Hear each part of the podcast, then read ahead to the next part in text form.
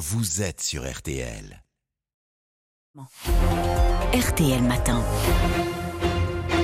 Il est 7h43. Excellente journée à vous tous qui écoutez RTL. Amandine Bégaud, vous recevez donc ce matin le chef étoilé Thierry Marx, par ailleurs président de l'UMI. L'UMI, principal syndicat de l'hôtellerie et de la restauration. Toute la semaine sur RTL, on a choisi de donner la parole justement à des patrons en quête de saisonniers. Euh, c'est notre série 7 euh, jours, 7 reportages à découvrir euh, jusqu'à dimanche. On entendra à 8h tout à l'heure. Parmi eux, Thierry Marx, de très nombreux restaurateurs. Vous nous disiez à l'instant, il y a 200 000 mm. postes à, à pourvoir. Est-ce que c'est plus que, que les années précédentes? Plus que l'avant Covid en tout cas, j'imagine Alors, c'est pas vraiment plus que les années précédentes. C'est assez récurrent, ce chiffre des 200 000. On est entre 190 000 et 220 000. Mais aujourd'hui, c'est un vrai problème parce que ça, limite effectivement euh, la capacité aux établissements d'ouvrir et d'ouvrir dans de bonnes conditions. Pourtant, le, la profession, dans son ensemble, a, fait l'effort. L'effort des salaires, de la replanification du travail. Mais quand même, il manque des postes. Il, il y a plusieurs facteurs à ça. Il y a aussi les problèmes de mobilité et les problèmes de logement. Aujourd'hui, loger un saisonnier c'est un vrai problème. On, va essayer de trouver ensemble les, solutions possibles dans un instant, mais iriez-vous jusqu'à dire que cette pénurie de bras met en danger certains établissements aujourd'hui? Ah mais complètement, c'est euh, ça, les met en danger économiquement parce qu'ils peuvent pas. Euh, la, période de la saison est une période dense, forte. Euh, d'ailleurs même pour les saisonniers qui font un salaire, qui fait en général leur salaire de l'année, eh bien là il y a des établissements qui n'ont pas de personnel, donc qui limitent les accès aux terrasses, ils limitent moins de services, fermer un jour ou deux, donc moins de chiffre d'affaires dans une période qui est très tendue. Hein. Vous disiez, on a augmenté les salaires de plus 16%. 16%, c'est ça. Euh, aujourd'hui, ça gagne combien un saisonnier, par exemple, serveur ou, un cuisinier? Bah, Un saisonnier en net, euh, vraiment sans, sans qualification euh, forte, il est entre 1005 et 1008 net, mmh. vraiment. Et puis, il y a des primes. Il y a des primes, des primes de fidélisation, des heures supplémentaires, etc. Tout ça, la profession joue le jeu là-dessus pour que les gens qui viennent en saison puissent avoir un salaire qui soit un salaire confortable. Mais s'ils sont pénalisés par le logement, eh bien effectivement, ça ne fonctionne plus. C'est le gros point noir, ça, le logement. Aujourd'hui, on n'a pas de quoi loger les saisonniers Non, on n'a pas de quoi loger les saisonniers. On en a parlé avec Olivier Klein. On travaille beaucoup sur l'idée du, logement social du logement social saisonnier, ça peut peut-être aider. Et puis dans certains départements, on a des départements pilotes comme la Bretagne, la Côte d'Émeraude, avec qui on travaillé sur la ville de Cancale, la ville de Saint-Malo, pour essayer de trouver des solutions. Nous, nous en avons trouvé, mais il faut les, les rendre pérennes. C'est quoi la solution? La solution, c'est le logement. C'est le logement abordable, le logement saisonnier. Et la solution pour trouver du logement euh, abordable euh, Alors, ben, certaines collectivités vous aident Oui, alors c'est la rénovation, c'est l'utilisation aussi euh, des, des, logements disponibles, notamment dans les internats où on trouve que là, il y a des logements disponibles, mais c'est de mettre en construction du logement social saisonnier qu'on peut copartager d'ailleurs. C'est pas forcément réservé au métier de l'hôtellerie-restauration.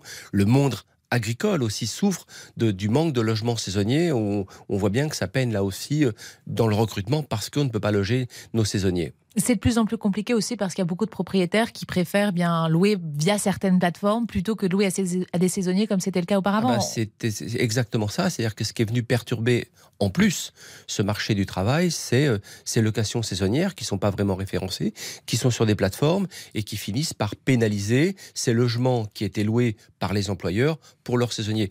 Le, logement d'un saisonnier, c'est entre 350 et 500 euros au maximum.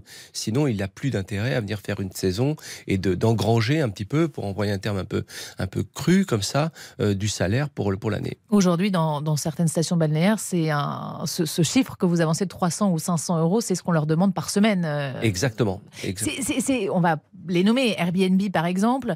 Euh, vous demandez quoi aujourd'hui au gouvernement? D'essayer de mieux encadrer ça ou bah, on demande au, gouvernement de regarder un peu cette dérégulation au niveau du logement et de ces plateformes. Là, vous, venez de citer Airbnb et c'est vrai que moi, nous, l'UMI a beaucoup euh, travaillé un peu contre Airbnb mm. pour dire que ça dérégule le marché. Donc, il faut permettre une catégorie de gens qui ont des choses à louer, notamment des hôtels qui ne sont pas tout à fait aux normes, de remettre ces hôtels de façon plus légère aux normes pour qu'on puisse loger des saisonniers et puis de travailler sur le logement euh, saisonnier. Mais ce marché dérégulé à cause de ces plateformes, c'est un vrai problème. Euh, ce problème, il se pose pour les saisonniers, mais, mais pas seulement. Vous, vous continuez à avoir du mal à recruter tout court dans votre secteur. Euh, c'est quoi Un problème de formation aussi? On a beaucoup parlé ces derniers jours de la réforme du, lycée professionnel. Emmanuel Macron a dit qu'il fallait que ça aille vite. Il, a dit ça lundi dans son allocution. Euh, vous lui demandez d'aller vite? euh, je, suis, je suis assez d'accord avec ça. Un bloc, un bloc CAP, par exemple, un bloc de compétences à cette, ce diplôme mm. du CAP doit être passé beaucoup plus vite aujourd'hui. Je pense qu'un CAP en trois mois, c'est parfaitement acceptable. On connaît les bases et il faut faire accélérer ces cette formation professionnelle. Et puis, on ouvre quelque chose à l'UMI qui va être important. On, ouvre le CV numérique, donc on aura une CV Tech. Vous pouvez vous inscrire euh, très facilement sur ce CV euh, numérique de l'UMI. Et même si vous n'avez pas de diplôme, la montée en compétence se fera en entreprise. Et puis là, on vous raccorde ensuite, s'il y a besoin, à un système de formation pour que vous puissiez avoir le diplôme nécessaire. Mais il faut accélérer les choses. Il faut former mieux et plus vite. Et que les blocs de compétences soit vraiment en, raccord, en harmonie avec le, avec le diplôme concerné. Plus de, formation, une, meilleure prise en charge des, logements, on le disait, pour, pour les saisonniers. Euh, les salaires, on en a parlé. Euh, il y a une question que se posent sans doute beaucoup d'auditeurs. Est-ce que vous avez l'impression, tout simplement, aujourd'hui, que bah, certains jeunes, par exemple, ne veulent pas travailler? Alors, je ne dis pas que certains jeunes... Non, je ne vais pas faire simplement catégoriser comme ça certains... Il n'y a pas les jeunes et les vieux Non, il n'y a pas les jeunes et les vieux. Je pense que c'est le rapport au travail qui a changé. C'est-à-dire qu'on ne veut, on ne veut plus avoir avoir un rapport sacrificiel au travail. Et ça, c'est le Covid qui a changé ça? Qui l'a accéléré. Le Covid a accéléré ça. Donc ce, non-rapport sacrificiel au travail, on peut l'entendre, ça veut dire qu'il faut replanifier le travail. Et je pense qu'il faut retravailler sur la convention collective avec les organismes syndicaux euh, salariés comme les organismes syndicaux patronaux pour essayer, et le régalien bien sûr, pour essayer de trouver des solutions sur cette replanification du travail. Sauf que bah, la restauration, ça reste un métier difficile et ça, vous n'arriverez pas à le changer. Enfin... Mais le, à chaque fois, on montre du doigt comme ça la restauration. Euh, les métiers de la santé sont sont des métiers difficiles, les métiers de la logistique sont des métiers difficiles. Tout est difficile si c'est pas un projet. Donc il faut faire en sorte de un accélérer et améliorer la formation professionnelle, la montée en compétences, et surtout que le travail redevienne un outil d'émancipation. Moi, ce qui me choque en France depuis 40 ans, c'est que vous choisissez le travail et votre travail ne vous émancipe pas économiquement. Ça, c'est un sujet. Donc il faut le poser sur la table sans idéologie. Il faut s'asseoir autour d'une table et se dire voilà, les OS, les OP, le régalien, regardons comment on peut faire qu'en France, quand vous commencez dans un métier, vous puissiez trouver de l'émancipation par le fait que vous ayez choisi de travailler. L'autre réforme sur laquelle vous comptez beaucoup, c'est le projet de loi euh, immigration avec ses titres de séjour pour les métiers en tension. Là aussi, vous dites au chef de l'État ce matin, euh, allez-y bah, je leur dis, allez-y. Déjà, nous, on n'a pas à prendre position sur la politique d'émigration de l'État. C'est pas notre sujet. Nous, on recrute des solutions. Des cuisiniers, des pâtissiers, du personnel de service. On recrute des solutions. Mais il y a des, des, personnes qui sont là depuis longtemps. C'est 17% de gens issus de, de l'extérieur de l'Hexagone qui travaillent dans nos métiers. Donc, nous, on recrute des solutions. 17% sans qui bah, vos établissements ne tourneraient pas. Ne tourneraient pas. Donc, aujourd'hui, il faut régulariser ces personnes qui ont une compétence métier et qui sont sur le sol français depuis longtemps et qui ne pose pas de problème euh, en étant sur le sol français. Euh, Thierry Max, vous étiez monté au créneau il y a quelques jours pour faire part de votre inquiétude face aux manifestations à, répétition qui, plombent le chiffre d'affaires de certains euh, restaurateurs. Est-ce que vous avez des, chiffres, une idée du manque à gagner? Ben C'est clair, une des villes très touchées, notamment par la grève, ça a été la grève des éboueurs sur Marseille. Marseille était très touchée. Et puis, chaque fois qu'il y a un mouvement social, bah, évidemment, on est impacté, on est entre le marteau et l'enclume. Et une manifestation, c'est au moins 40% d'annulation. Ça, c'est les derniers chiffres d'hier soir. 40% d'annulation. Si votre quartier est touché par une manifestation, bah, immédiatement, le, le, carrier de commande se vide. Et surtout, il y a ce côté anxiogène. Est-ce que je vais être pris dans une manifestation ou pas?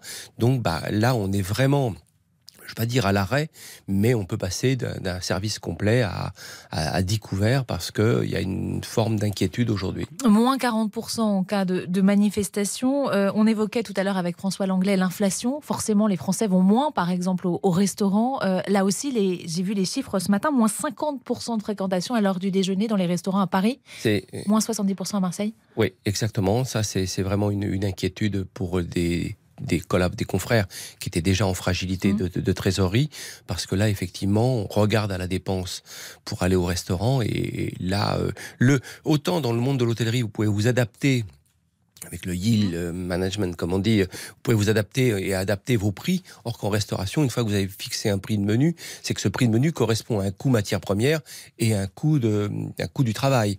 Donc vous pouvez pas jouer avec les prix et, et là vous êtes piégé. Vous pouvez pas faire des offres attractives sur vos restaurants. Mais ça veut dire qu'on va voir des restaurants fermés dans les mois qui viennent? C'est notre grande inquiétude au, euh, à l'UMI, bien évidemment, de, de, d'avoir mis des cellules de veille en département pour voir qui on doit aider en priorité. Je, je rappelle juste une chose à vos auditeurs, c'est que euh, on a eu la crise de l'énergie. Nous sommes encore dans la crise de l'énergie. Elle est d'une brutalité absolue.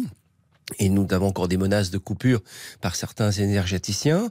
Nous avons l'augmentation des coûts des matières premières. Nous avons choisi d'augmenter de 16% les salaires. Tout ça commence à peser lourdement sur euh, l'activité. euh, Si on devait donner juste d'un mot un chiffre euh, sur le nombre de restaurants menacés ou un pourcentage, vous avez J'ai dit pas de pourcentage aujourd'hui précis, mais on a une remontée du terrain qui est inquiétante, notamment en milieu rural, même en milieu, dans les grandes villes. Marseille m'a fait remonter des chiffres qui sont inquiétants. Merci beaucoup Thierry Marx. Merci à vous. Et 200 000 postes sont donc toujours à pourvoir dans l'hôtellerie-restauration dans notre pays. Merci infiniment, euh, Thierry Marx. Vous-